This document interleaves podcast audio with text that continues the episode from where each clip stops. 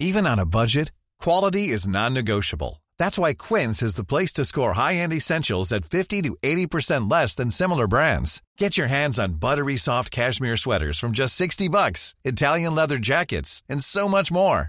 And the best part about Quince, they exclusively partner with factories committed to safe, ethical, and responsible manufacturing. Elevate your style without the elevated price tag with Quince. Go to quince.com slash upgrade for free shipping and 365-day returns. Place du Palais Bourbon, le podcast qui connecte élus et citoyens. Mes chers compatriotes, j'ai décidé de dissoudre l'Assemblée nationale. Je voudrais tout d'abord vous faire partager une conviction de femme. J'ai l'honneur de demander à l'Assemblée nationale l'abolition de la peine de mort en France. Aucune femme ne recourt de gaieté de cœur à l'avortement. Je souhaite que la Providence veille sur la France pour son bonheur liberté, égalité, fraternité. et pour sa grandeur.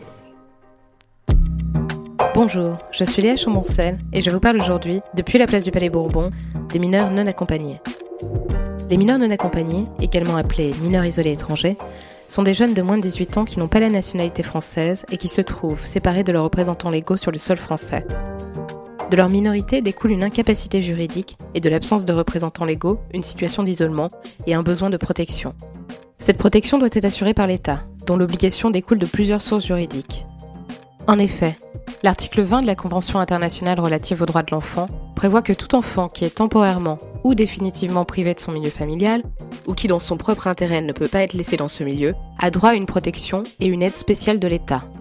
L'article 2 de la même Convention prévoit un principe de non-discrimination qui implique ainsi que la prise en charge de droit commun de l'aide sociale à l'enfance s'exerce sans condition de nationalité. Par ailleurs, l'article L111-2 du Code de l'action sociale et des familles confirme cette absence de condition de nationalité dans le cadre des mesures de protection de l'enfance. Les textes sont donc très clairs. Tous les mineurs doivent pouvoir bénéficier de la même protection lorsqu'ils sont susceptibles d'être en danger, peu importe leur nationalité. Cependant, en France, les faits démontrent que les mineurs non accompagnés ne bénéficient pas toujours de cette protection que devrait pourtant leur offrir l'État afin de les soustraire des conditions précaires et dangereuses dans lesquelles un grand nombre d'entre eux tentent de survivre. À ce titre, la France a été condamnée le 28 février 2019 par la Cour européenne des droits de l'homme pour avoir infligé un traitement dégradant à un jeune migrant afghan qui vivait seul dans la jungle de Calais entre 2015 et 2016. Par ailleurs, de nombreuses associations pointent du doigt le manque croissant de moyens financiers et humains mis à disposition des départements pour assurer à ces jeunes une protection. Récemment, ces associations ont élevé la voix contre un décret, entré en vigueur en janvier 2019, permettant aux préfectures de vérifier la minorité des mineurs et de créer un fichier recensant ces jeunes. Les associations craignent que ce système ne soit un moyen pour l'État de multiplier les refus au détriment de la protection de l'intérêt de l'enfant. Le nombre de mineurs non accompagnés arrivant en France chaque année est en constante évolution en raison des nombreuses crises internationales. Pourtant, face à cette urgence, l'État semble vouloir durcir les conditions d'accueil et de prise en charge de ces jeunes migrants. La condition de nationalité semble ainsi jouer un rôle important quand il s'agit de leur accorder une protection, bien que le droit international et le droit national ne la considèrent pas comme un critère devant être pris en compte lors de l'instruction d'une demande de prise en charge par un mineur. L'enjeu principal pour ces jeunes migrants est de pouvoir prouver qu'ils sont mineurs. Or, beaucoup d'entre eux ne disposent pas de papier d'identité pouvant en attester. Les services administratifs doivent alors, sur la base d'un entretien poussé avec les demandeurs, statuer sur leur minorité. Dans les faits, beaucoup d'enfants voient leur demande de prise en charge rejetée après quelques minutes d'entretien seulement. Les services administratifs se disent débordés et les associations d'aide aux migrants déplorent les conditions de traitement des demandes qui ne permettent pas d'instruire correctement les dossiers. Ainsi, seuls 50% des personnes évaluées sont reconnues mineurs isolés, et ce pourcentage tend à diminuer au cours des derniers mois pour avoisiner aujourd'hui les 40%. Quels moyens déployer pour répondre à cette urgence? Comment garantir des conditions de prise en charge pour ces jeunes migrants afin que l'État respecte ses obligations internationales? C'est à ces questions que nous tenterons de répondre en interpellant des députés aux abords de l'Assemblée nationale. En seconde partie d'émission, nous aurons le plaisir d'échanger avec Catherine Delanoë Daoud, avocate au barreau de Paris et co-responsable du pôle mineurs isolés étrangers de l'antenne des mineurs du barreau de Paris. Cette dernière nous livrera un témoignage sincère et engagé sur son quotidien auprès de ces jeunes.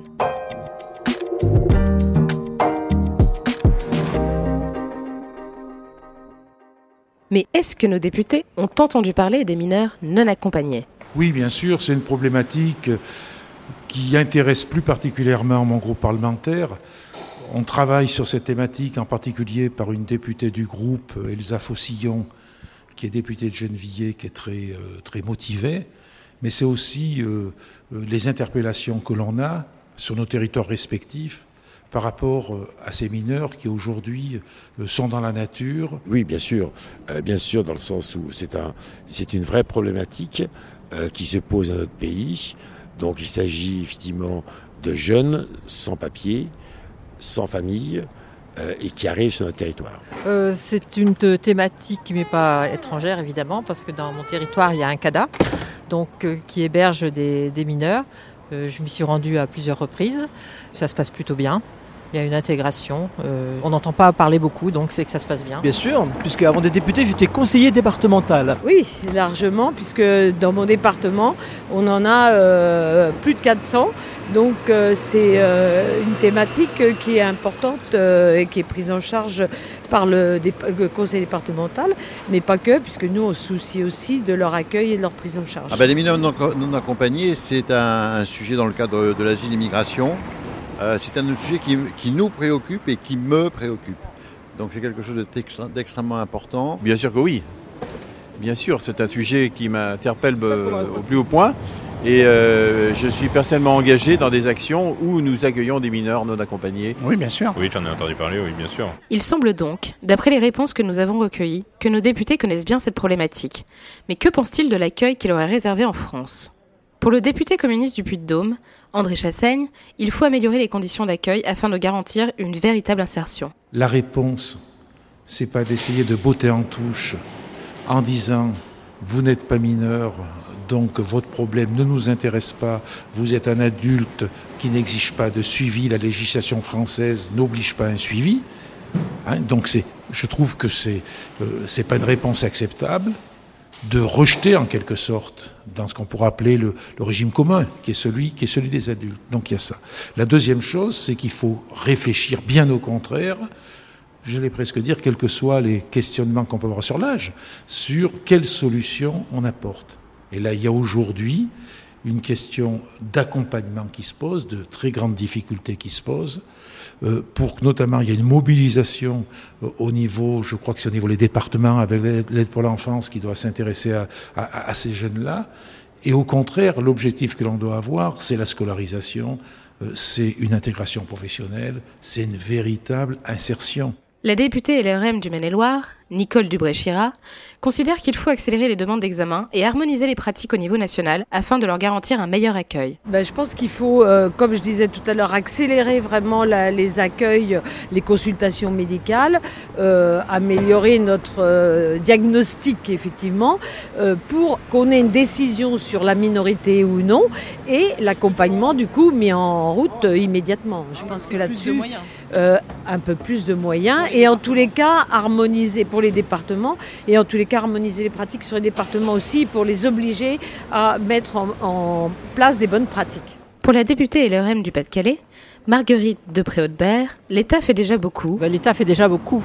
C'est un vrai sujet, mais effectivement, il faut s'en on s'en occupe. Mais il y a des améliorations à apporter, notamment pour faire en sorte que les mineurs retrouvent leur famille. L'intégration, euh, et puis surtout de faire en sorte que ces, mineurs non accompagnés euh, retrouvent leur, leur famille, leur foyer. Enfin, le député LRM du Rhône, Cyril Isaac Sibyl, considère qu'il faut renforcer l'aide au développement pour limiter les immigrations d'ordre économique. Oui, bien sûr, il y a des améliorations et c'est un petit peu les 20 mesures que présente euh, aujourd'hui Édouard Philippe.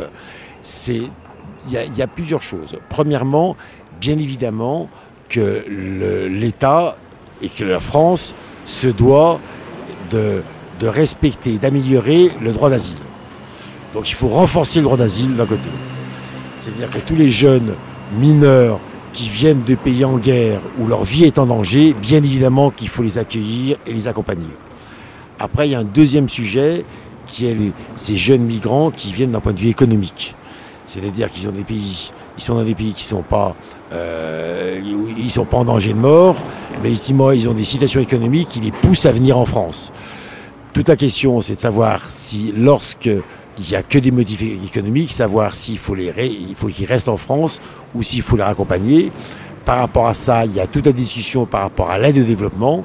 Et généralement, c'est des jeunes qui viennent d'Afrique noire ou en tout cas du Moyen-Orient. Et ce qu'il faut, c'est favoriser l'aide au développement pour que ces jeunes puissent avoir un avenir dans leur propre pays.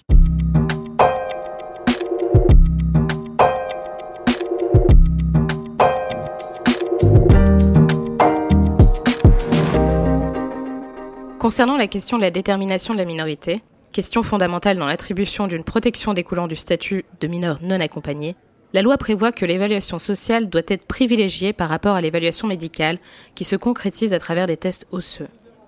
Pour certains députés, il s'agit de l'outil le moins pire dont on dispose aujourd'hui. C'est notamment ce que pense le député Agir et indépendant des Français de l'étranger, Joachim Sonfarger. C'est l'outil le moins pire dont on dispose actuellement. Et je ne suis pas du tout persuadé que de s'en priver soit une bonne idée. Euh, voilà, il y a de la variabilité, mais l'outil reste utile. Hein. C'est l'avis que partage également le député LREM de Moselle, Richard Lioget. Ah, c'est des moyens scientifiques hein, qui sont, euh, je veux dire, efficaces dans une certaine mesure. Encore une fois, on ne va pas, euh, à quelques mois près, euh, déterminer si la personne, en fonction de sa croissance osseuse notamment, a ou pas atteint les 18 ans qui sont le seuil fatidique. Donc il y a toujours effectivement une marge d'erreur.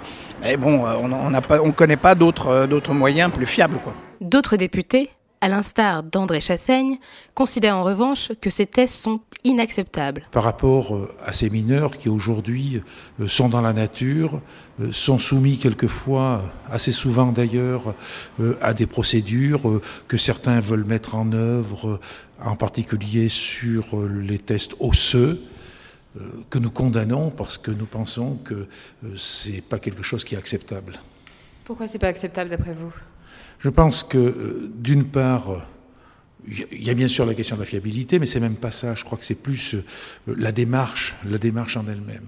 Le député LRM de l'Hérault, Jean-François Eliaou, estime pour sa part que ces tests osseux ne sont tout simplement pas fiables. L'examen euh, classique, qui est la détermination de l'âge osseux, tout le monde sait que la précision de ce type d'examen est un petit peu discutable parce que les comparaisons se font par rapport à des standards euh, des années 1940 sur un panel d'Américains blancs et que c'est pas ce genre de personnes qui viennent euh, dans nos pays euh, avec après un parcours qui est difficile et qui est lent et qui est, et qui est douloureux. Voilà. Concernant l'accueil de ces mineurs, de manière générale, les députés interrogés semblent considérer que l'État fait son maximum. Et c'est notamment ce qu'affirme Richard Lioget. Comme dans tous les domaines, l'État fait, fait, vraiment le maximum dans, dans, dans ce domaine-là comme dans d'autres. Moi, euh, évidemment, je soutiens actuellement le gouvernement, donc je ne vais pas vous dire le, contraire. Euh, on essaye d'avoir une politique équilibrée. D'autres estiment au contraire que le gouvernement ne fait pas entièrement face à ses obligations. À l'instar du député Liberté et Territoire de la Vienne, Jean-Michel Clément, pour qui l'État a tendance à trop se reposer sur les départements qui auraient besoin davantage de soutien. Écoutez, ce, que je peux constater, moi, euh, notamment dans mon département, qui est un département qui est très sollicité par certains mouvements qui viennent d'Afrique noire, de Guinée plus particulièrement. Et euh, ce sont des gens qui s'arrêtent euh, dans la ville de Poitiers, euh, parce qu'il y a le TGV qui, s'arrête. Après, c'est le département qui, doit, qui prend en charge dans le cadre de l'aide sociale à l'enfance. Je crois que le département, les départements en tout cas, font vraiment tout ce qu'ils peuvent, parce qu'ils ont une obligation plus que morale de s'en préoccuper. Ça ne va pas sans poser de difficultés par rapport à l'approche de la notion de minorité, ou pas, dans un premier temps. Et ensuite, dans un deuxième temps, euh, le, flux, le nombre de personnes qu'il convient d'accompagner euh, crée forcément des difficultés de promiscuité, de concentration de public euh, dans des lieux, parfois avec des mélanges de, dans des quartiers déjà un peu difficiles. Donc tout ça fait des ingrédients où je pense que l'État, c'est pas qu'un accompagnement financier qu'il faudrait. Il faudrait aller au-delà et notamment là où il y a des, départements qui sont plus directement visés. Chez nous, les chiffres ont explosé ces derniers temps. Il faudra véritablement qu'il y ait une politique euh, d'aide sociale à l'enfance qui soit pas que départementalisée, mais qui ait aussi une obligation euh, à l'échelle de l'État, euh, parce que c'est, selon moi, de la responsabilité de l'État, quitte à ce que ça soit aussi pris en charge par le département dans la maison d'œuvre au quotidien, mais en tout cas, c'est naturellement de l'État qui, L'État se défausse un peu sur les départements et là je crois que c'est pas bien. Enfin, Certains députés, tels que le député LREM de la Creuse, Jean-Baptiste Moreau, affirment qu'il y a des abus. Il y a un contournement, euh, qu'il faille accompagner spécifiquement les mineurs non accompagnés, oui, évidemment, et c'est une question d'humanité, et c'est vital et c'est hyper important. Maintenant, il ne faut pas que ce soit détourné au profit de gens qui ne sont pas mineurs dans les faits et qui n'ont donc pas droit au même accompagnement. Même s'il n'est pas vraiment en mesure d'illustrer concrètement ses arguments, notamment quand on lui demande s'il a des chiffres à nous communiquer. Mais j'en sais rien aujourd'hui, il faut l'évaluer, c'est en cours. Il y, a, eu un rapport d'IGAS qui a été fait sur l'AME, je pense qu'il y en aura eu un aussi sur, sur cette question-là. C'est important d'avoir des données, effectivement, de savoir si c'est un retournement important, pas important, et s'il y a besoin ou pas de, de, de changer le dispositif pour éviter les contournements. Nous allons désormais écouter Catherine Delanoë Daoud, avocate au barreau de Paris et co-responsable du pôle mineurs isolés étrangers de l'antenne des mineurs du barreau de Paris. Quel est le droit en vigueur et quelle est la procédure applicable, notamment en matière d'évaluation de la minorité?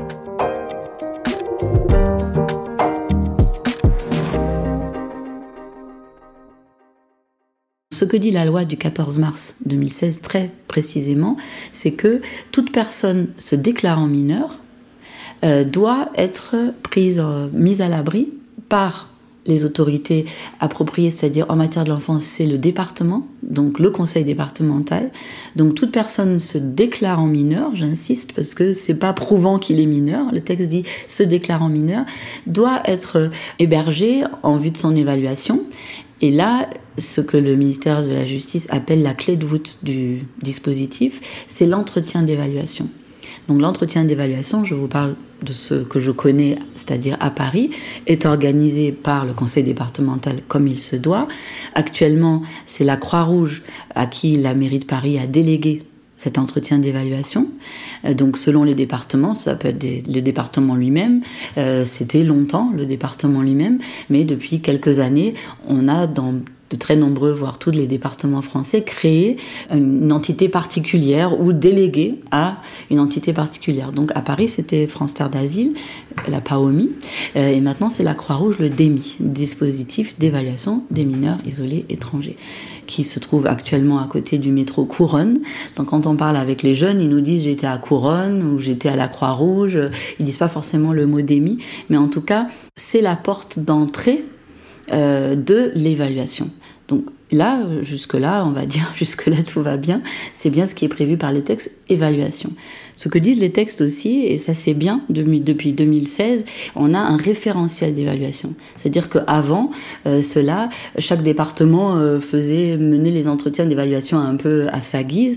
Euh, et puis, grâce à l'intervention de, de Madame Christiane Taubira notamment, 2013, puis donc avec la loi de 2016, on a mis en place, a été mis en place un référentiel d'évaluation. C'est-à-dire que les, les textes d'application de la loi de 2016 précisent quels sont les critères d'évaluation. On peut pas par exemple, parce que ça pouvait arriver, regarder un jeune et dire toi tu as l'air un peu vieux, euh, au revoir, tu n'es pas mineur. On peut pas faire du tri au faciès pour euh, dire les choses telles qu'elles sont. Enfin, on ne devrait pas pouvoir. Donc on a des critères euh, très clairement posés avec une grille de questions avec des thèmes euh, dont parmi lesquels l'identité, la famille. Le jeune doit expliquer euh, sa famille, doit expliquer son parcours scolaire, et doit expliquer euh, son parcours, les raisons de son départ, ce qu'il attend de la France, pourquoi il est arrivé jusqu'en France, qui l'a fait venir jusqu'ici. Donc c'est un référentiel très, euh, très complet. Dans les textes, il est également écrit que cet entretien d'évaluation euh, peut, d'abord, il peut y en avoir plusieurs, parce que c'est pas toujours facile de d'évaluer quelqu'un en, une fois. Euh, pendant cet entretien, il faut qu'il y ait un interprète si le français n'est pas la langue maternelle ou couramment passé, parlée par le jeune, et ça c'est très bien aussi il est indiqué que cet entretien d'évaluation peut être un moment euh, approprié euh, pour, le cas échéant, contacter la famille au pays et pour euh, récolter des données qui permettent d'identifier de, le jeune. et c'est une bonne idée. Euh, bien sûr, je ne parle pas des personnes qui fuient leur pays en raison d'un danger politique. Là, on va évidemment pas appeler les autorités du pays. Euh, ça, ça serait dangereux. Et ça, c'est pas ce que dit les textes non plus. Mais ça peut être un moment opportun pour contacter la famille, si le jeune a un contact. Bon. Après, dans la vraie vie, ce qui se passe, c'est que euh, malheureusement, tout le monde n'est pas évalué. D'après les associations qui sont sur le terrain, moi je ne suis pas devant dans la rue devant le, le, DEMI, mais ceux qui sont au quotidien devant le DEMI euh, nous parlent de 80% de rejets sans évaluation.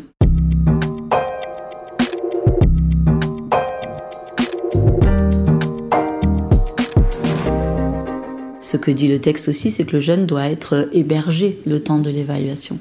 Là aussi, en pratique, euh, on voit des jeunes qui sont évalués le jour même où ils arrivent. C'est-à-dire, ils sortent du train ou d'une nuit de porte de la chapelle, quelqu'un les a repérés comme euh, très jeunes, peut-être mineurs, on les envoie au DEMI et là directement euh, on va les évaluer ou on leur donne un, rendez-vous l'après-midi même euh, où ils n'ont pas dormi, où ils n'ont pas été nourris. Donc vous imaginez cet entretien qui est quand même crucial pour, pour eux et pour l'évaluateur fait dans un tel contexte. Et ça c'est quand ils ont l'entretien encore une fois.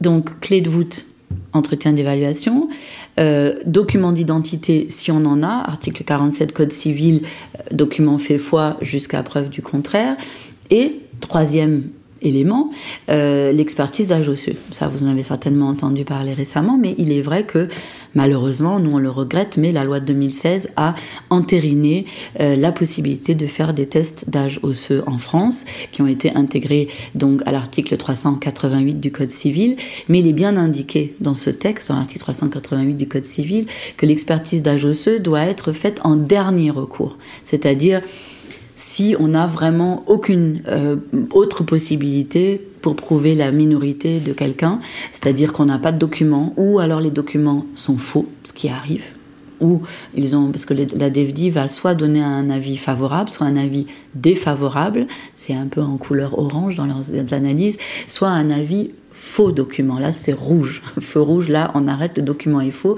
Dans certains départements, le jeune va être emmené au pénal en disant Vous avez produit faux et usage de faux, c'est une infraction pénale. Et c'est logique, c'est normal. Enfin, c'est normal. À Paris, heureusement, euh, pour le moment en tout cas, je croise les doigts et je touche du bois, on va pas euh, emmener les enfants euh, ou les jeunes au, pénal pour leur reprocher un faux usage de faux. Le fait est que dans la vraie vie, les jeunes, c'est pas eux qui euh, se font, enfin ils se font envoyer les documents, mais c'est pas eux qui les ont fait.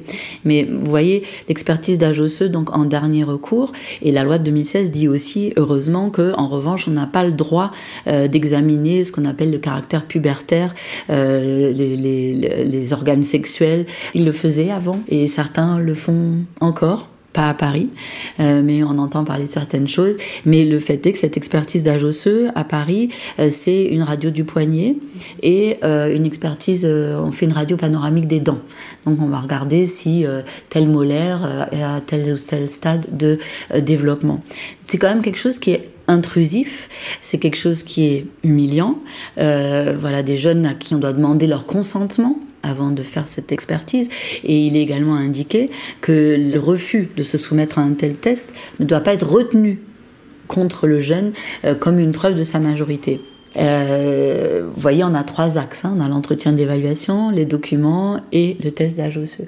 Dans la vraie vie, le test l'entretien d'évaluation, comme je vous le disais, euh, malheureusement, trop, trop nombreux sont les jeunes qui n'en ont pas ou dans l'entretien d'évaluation n'est pas du tout fait de façon bienveillante. Franchement, quand on voit la façon dont sont posées les questions, euh, ou euh, ou alors on a un interprète au téléphone et euh, donc pas pas présent. Mais c'est vrai que la loi dit pas que l'interprète doit être physiquement présent, mais on sait à quel point c'est très important le langage corporel, euh, d'avoir la personne physiquement, moi qui fais aussi du droit d'asile, je vois l'énorme perte de qualité d'interprétariat quand la personne est au téléphone ou qu'il est présent physiquement.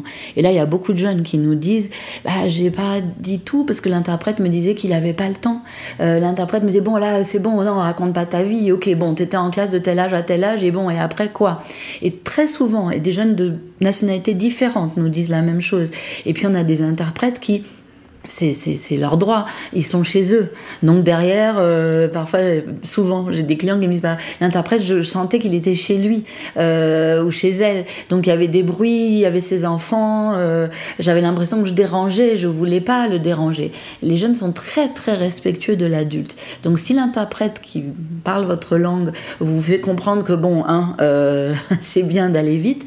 Et vous voyez les conditions. Vous n'avez pas dormi, vous n'avez pas vraiment mangé depuis un certain temps.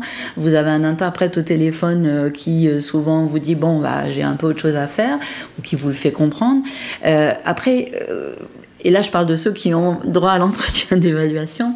Donc, je suis désolée d'être si euh, négative, mais le fait est que forcément, je ne vois que les jeunes qui se font rejeter, euh, puisque sinon, ils viendraient pas euh, voir les avocats. Donc, j'imagine que euh, sur les 20% qui sont évalués, et je ne sais pas combien, parce qu'on n'a pas les chiffres, le DMI ne sait pas nous dire combien sont pris dans l'évaluation, sont accueillis. on sait combien sont accueillis, mais on ne sait pas quel est le pourcentage de ceux qui ont un entretien qui sont euh, finalement rejetés ou accueillis. Mais à Paris, ils organisent, d'ailleurs, ils, ne s'en cachent pas, ils ont inventé ce qu'ils appellent les entretiens de premier niveau et de deuxième niveau.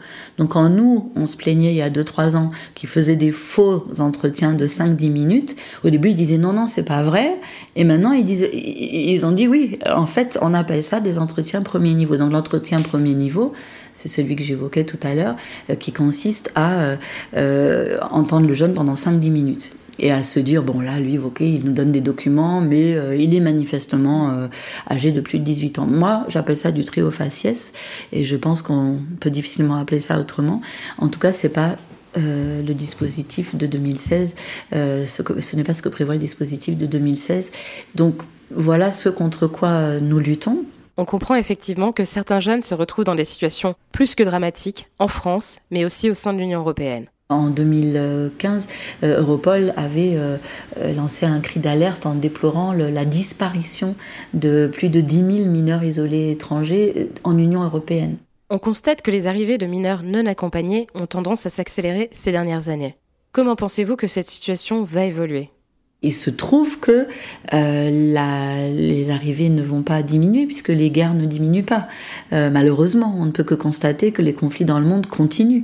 Si les conflits, les guerres, euh, la violence dans le monde continuent, ben, on peut comprendre que les êtres humains qui subissent les, bombes et autres, catastrophes puissent sauver quelques-uns d'entre eux en envoyant des enfants, les plus jeunes d'entre eux, qu'au moins certains membres de la famille ou quelques-uns du village puissent survivre ailleurs.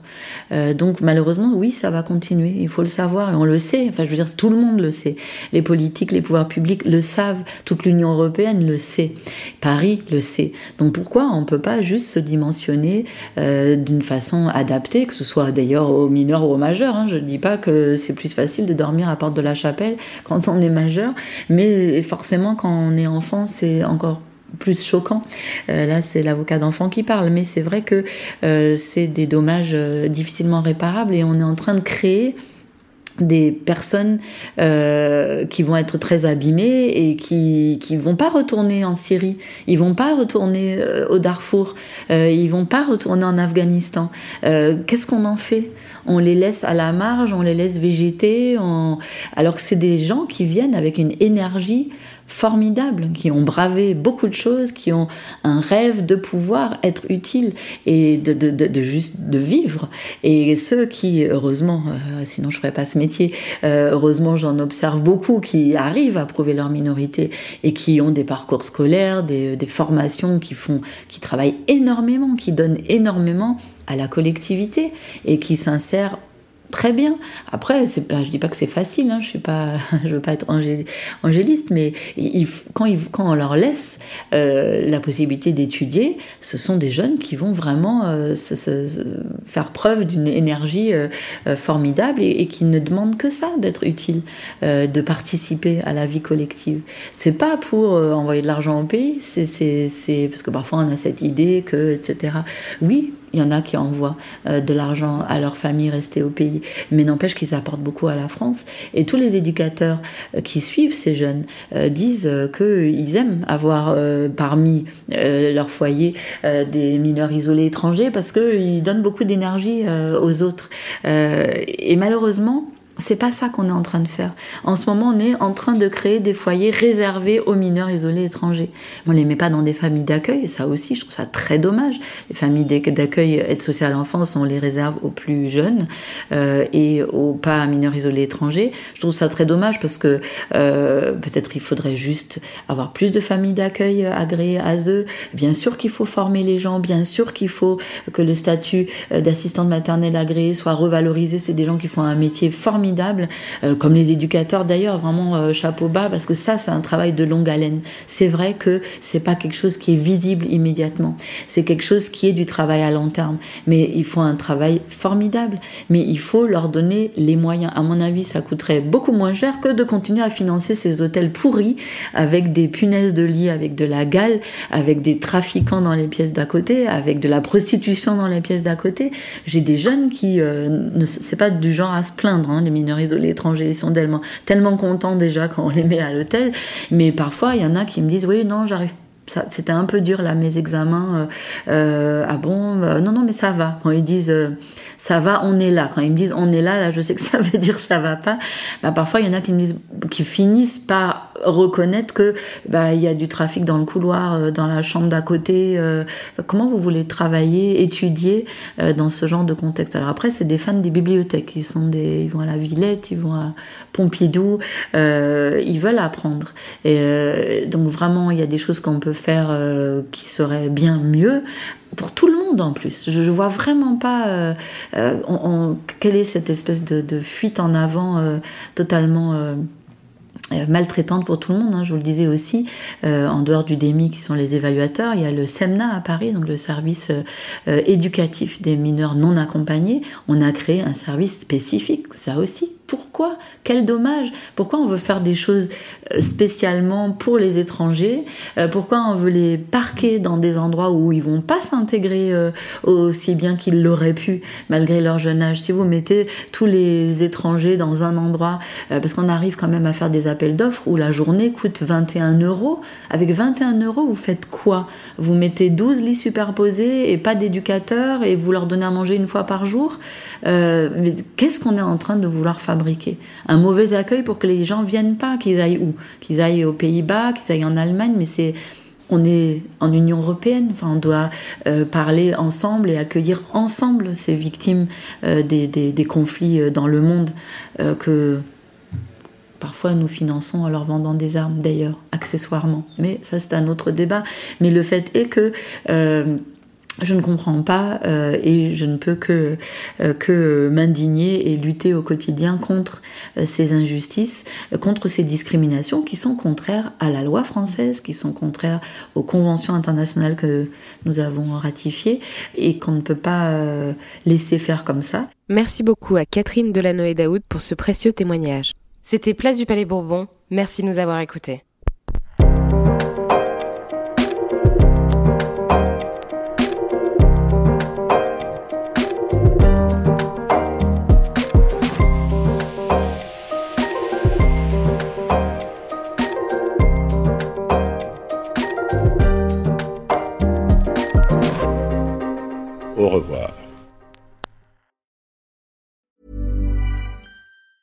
Planning for your next trip? Elevate your travel style with Quince. Quince has all the jet setting essentials you'll want for your next getaway, like European linen, premium luggage options, buttery soft Italian leather bags, and so much more. And it's all priced at 50 to 80% less than similar brands. Plus, Quince only works with factories that use safe and ethical manufacturing practices. Pack your bags with high-quality essentials you'll be wearing for vacations to come with Quince. Go to quince.com slash trip for free shipping and 365-day returns.